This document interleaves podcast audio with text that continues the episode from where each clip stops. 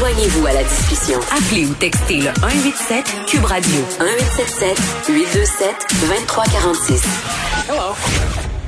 On accueille euh, Maude Goyer et on se pose des questions sur l'école, évidemment, là, euh, dans la capitale nationale et à l'intérieur de la CMM. Euh, on va possiblement... Bon, je parle encore au conditionnel quand même, mais tout indique qu'on sera désormais dans des zones rouges. Donc, qu'est-ce que ça va avoir comme qu'est-ce que ça va avoir pardon comme effet sur les élèves, sur les parents? On va se poser toutes ces questions avec Maude. Salut. Salut Geneviève. Bon, euh, toi, quand t'as entendu tout ça, puis là, évidemment, on va en savoir plus euh, au point de presse tantôt. Là, je pense que l'objectif ici, ce n'est pas de fermer les écoles. Christian Dubé l'a bien précisé. L'objectif, c'est que les gens puissent continuer à aller travailler, que les enfants puissent euh, continuer à fréquenter leurs établissements scolaires respectifs. Mais quand même, il y a des parents qui sont en train de se dire que ça serait peut-être pour le mieux de refermer. Toi, t'es où par rapport à tout ça? Mais en fait, euh, moi, j'y vais vraiment, Geneviève, avec euh, les faits et la science. Hein, mon petit côté. Ah, euh, musique à mes oreilles. Mais je me méfie du côté polarisant de ce débat-là parce qu'on s'entend, Geneviève, il y a des arguments là, très forts pour et contre. puis là, je vais t'en donner quelques-uns. J'ai fait une petite recherche. Premièrement, il faut savoir qu'en ce moment, c'est 15% de l'ensemble des écoles qui sont touchées au Québec par au moins un cas. Mais 15% ça peut sembler un gros chiffre, mais en fait, pour les élèves en tant que tels, on est bien en dessous du 1% on est à 0,06% c'est en ce moment, là, les, chiffres officiels du ministère, c'est 736 élèves qui, sont, qui ont un, cas positif sur 1 300 000 élèves totaux au Québec. Fait que c'est 0,06% Il faut juste garder ça en tête. Fait c'est pas, euh, on n'est pas dans les grosses éclosions dans les écoles au Québec. ça va assez bien. moi, je pense que le, mm-hmm. Puis dans certaines on peut donner un A à son bulletin. Ça, se passe quand même bien. Et là, là, moi, je donnerais pas un A au ministre de l'Éducation pour d'autres raisons, mais c'est vrai que, par contre, depuis le printemps, euh, c'est recommencé l'école en dehors euh, de la région de Montréal et ça se passe bien globalement. Ben c'est ça, exactement. Donc, faut pas oublier ça. Puis après ça, il faut voir c'est quoi les effets à long terme de si on décide en fait de de refermer les écoles, c'est quoi les bénéfices? Parce que ça, c'est une question de balance. Là. Il y a des avantages, des bienfaits, des inconvénients, des problèmes à garder ou à ouvert ou, garder ouvert ou à fermer. Tu sais, comme par exemple, tout le côté du filet social. On le sait que les élèves, il y a des enfants qui sont plus vulnérables, euh, qui le club des déjeuners sont débordés. Geneviève en ce moment, débordée de demandes, puis ont aussi la DPJ, les cas ont explosé à partir du moment où les écoles et toutes les, garderies euh, ont, ont, ouvert à nouveau. Donc, on le sait que pour dépister les problèmes de violence, de négligence, des enfants qui ont faim, ben, au Québec, en 2020, il y en a. Puis le filet, le premier, la, ligne qui répond à ça, c'est la ligne qui les gens qui sont directement en contact avec les enfants, puis ça se passe à l'école. Donc, quand on sait ça, là, on se rend compte de l'importance de garder les écoles ouvertes. C'est pas juste pour le développement pédagogique puis le parcours scolaire. Parce qu'évidemment, il y a ça aussi. On veut que nos enfants continuent à avancer. Donc, il y a le côté développement. Il y a la santé mentale, non, des parents. oui, la santé mentale des parents. Très important de le souligner et des enfants, tu sais, parce que là, puis les parents, ben, on, retourne travailler. Donc, il y a tout l'aspect économique aussi, tu sais, c'est l'équilibre d'une société, de travailler, d'avoir des revenus, qu'on continue de d'avoir un, certain équilibre financier, parce que là, le gouffre, euh, le gouffre financier dans lequel, mais là, dans lequel on s'en va, c'est une autre affaire. Il y a des gens qui diraient, Maud, que tu fais de la politique, pas de la santé publique, qu'on ne faut pas mettre euh, la santé économique en avant de la santé physique. Euh, totalement, je comprends. Sauf que ça fait partie des arguments pourquoi il faut ouvrir, il faut garder les écoles ouvertes. On peut pas, on peut pas nier que c'est important quand même. Puis encore plus important, je te dirais l'information qui circule entre les deux. C'est la santé publique, il faut qu'elle parle aux directions d'école. J'en parlais de ton entrevue tantôt. Transparence. Euh, oui, c'est ça. Ben exactement. C'est super important dans ce cas-ci. Puis après ça, il faut se demander, je dis, est-ce qu'est-ce qu'on sait des enfants qui sont vecteurs? C'est quoi? Est-ce que les enfants vraiment ils transportent le virus? Là, on nous a euh, dit plein de choses euh, à ce ah. niveau-là. Là, on est rendu où là? Parce que bon, moi dans mon livre à moi, les enfants, ce sont littéralement des petits vecteurs de microbes et pas juste de Covid 19 là, de tout. Ben en fait, euh, oui et non.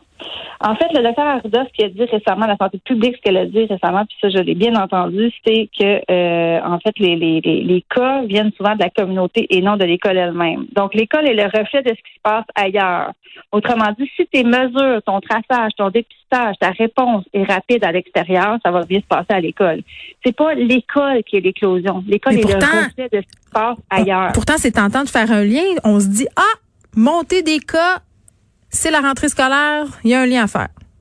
Oui, mais c'est pas ça. Je pense que c'est, je pense que c'est plutôt l'inverse. En fait, dans le monde, j'ai regardé le site de l'OMS, euh, les cas rapportés partout dans le monde des 18 ans et moins, ça représente 8,5% Donc, c'est vraiment pas beaucoup. Et, les, et 12 ans et moins, 2 on est à 2% Donc, on n'est pas différent au Québec d'ailleurs dans le monde. Donc, ça se ressemble beaucoup. Euh, donc, et, et l'OMS qui a dit de toutes les recherches scientifiques qui ont été faites, le, rôle de transmission des enfants est encore mal compris. Ça semble limité et ça semble proportionnel, bizarrement, selon l'âge. Plus les enfants sont petits, moins ils sont des vecteurs importants. Plus ils sont vieux, plus ils approchent de, de, 18-20 ans, plus ils transportent et ils transmettent plus facilement. L'adulte 20 ans, ce sont des adultes de toute façon. Là. C'est ça, c'est ça. Donc, donc ils, trans, ils deviennent des vecteurs plus importants. Par contre, d'un autre côté, là, je vais te donner un argument, un contre-argument. Je vais être encore plus mêlée après. je regarde les études. Oui, mais sauf que tu vas être informé, par exemple. Tu as des bons, là, tu as des faits euh, fiables, selon moi. Donc, tu sais, en 2006, il y a eu une grosse étude qui a été faite sur l'influenza et ça a démontré que fermer les écoles a aidé à aplanir la courbe. Ben oui, c'est sûr. De 2006, ça a fait baisser de 40% les cas. Euh, après ça, 2016, ils ont fait une étude H1N1. Ça, c'est toujours sur le site de, de, l'OMS que j'ai trouvé ça. Mm-hmm. Pandémie euh, de, de, 2009, on s'en souvient. Euh, en, en, fermant les écoles, ça a aidé à planer la courbe de 25% Donc, c'est difficile de savoir vraiment où tracer la ligne. En ce moment, dans le monde, j'ai fait une petite recherche. La plupart des écoles sont encore ouvertes dans les pays où est-ce qu'il y a la deuxième vague, parce qu'encore là, le Canada, n'est pas différent des autres pays. Tout le monde fait face à une deuxième vague en ce moment, sauf en Asie où ils sont dans une troisième vague. je le dis, j'ai goût de pleurer. Euh, mais c'est ça. Donc, euh, donc les écoles, la plupart sont encore ouvertes. Puis si on se base sur, on sait que le, le, risque zéro n'existe pas, mais ce qu'il faut observer, je pense, puis j'espère que c'est ça qu'ils font euh, nos, nos, nos chers dirigeants gouvernement, ce qu'il faut observer avant de décider si on ouvre ou on ferme, ben, entre autres, c'est c'est quoi les mesures qui sont mises en place, j'en parlais tantôt, à l'extérieur de l'école. Qu'est-ce qui est fait en termes de dépistage, de traçage, de réponse? Est-ce qu'on est en train de répondre à ça vite? Puis là, j'ai l'impression qu'on est comme débordé. Ben, il y, a, y a du monde, je disais ça euh, en fin de semaine dans les journaux, là, des gens qui attendent euh, d'avoir les résultats de tests de leurs enfants euh, depuis sept jours, huit jours, c'est long, là. Ouais, moi, j'ai donné mon nom, Geneviève, il y a sept jours, petite confidence, pour faire du traçage. Tu sais, je suis une journaliste. Je me suis dit, ben, une journée par semaine, je pourrais aller aider. Oui, ça fait partie de ta formation. Ben, j'ai pas été appelée par la santé publique. Fait que je me dis, ben, ils ont besoin de monde, mais ils ont peut-être pas besoin de tant que ça, ou alors mon profil ne correspond pas parce que j'ai pas été. Oui, mais attends, on l'a vu, Maude, dans toute la saga, je contribue, là. Il y a beaucoup d'appelés, peu d'élus, parce que là, ils font les tris, puis après ça, ils déterminent, puis en même temps, écoute, il y avait besoin de préposer bénéficiaires, euh, puis plein de gens pour aller les aider dans les CHSLD, puis il y avait des gens clairement motivés à aller les aider qui, qui recevaient pas d'appel. Fait que je pense que ce système-là, il est, il est à peaufiner. ouais. mais, sont, mais sont débordés, puis ça, ça m'inquiète parce que je me dis, si on n'est pas en train de, de, de retracer d'où viennent les cas, puis on n'est pas en train de faire le profil, ben la toile d'araignée est en train de s'agrandir, puis là, on a comme on l'a perdu de vue. Là.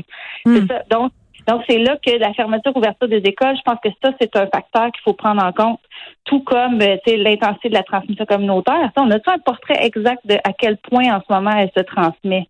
Je suis pas sûre. Je sais pas. Ben, c'est quoi notre capacité de faire l'école à la maison? On a tous les outils. Aucune.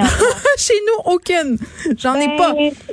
C'est extrêmement variable. C'est très variable. J'en ai un à l'école privée au secondaire, j'en ai une à l'école publique au primaire, puis c'est pas, on est dans deux mondes. C'est complètement différent. Non, mais les parents qui travaillent là dans les services essentiels, monde là, qui doivent aller tous les jours au bureau, qui sont pas en télétravail, là, peuvent pas laisser leurs enfants à la maison sur des iPads toute la journée. Là, moi, je l'ai fait au printemps. Là. Pour vrai, là, je suis venue animer ici chaque jour pendant que ma fille de 13 ans s'occupait de son frère puis de sa sœur, ça, ça veut dire que ma fille de 13 ans faisait les repas, faisait du lavage, s'occupait de son frère et sa sœur, euh, s'occupait de les mettre devant leur iPad pendant les zooms en plus de gérer les siens. Est-ce que tu penses que elle trouvait pas ça lourd? Ça n'a pas de sens de mettre ça entre les mains d'une enfant comme ça. Puis ma fille est pas la seule. Là.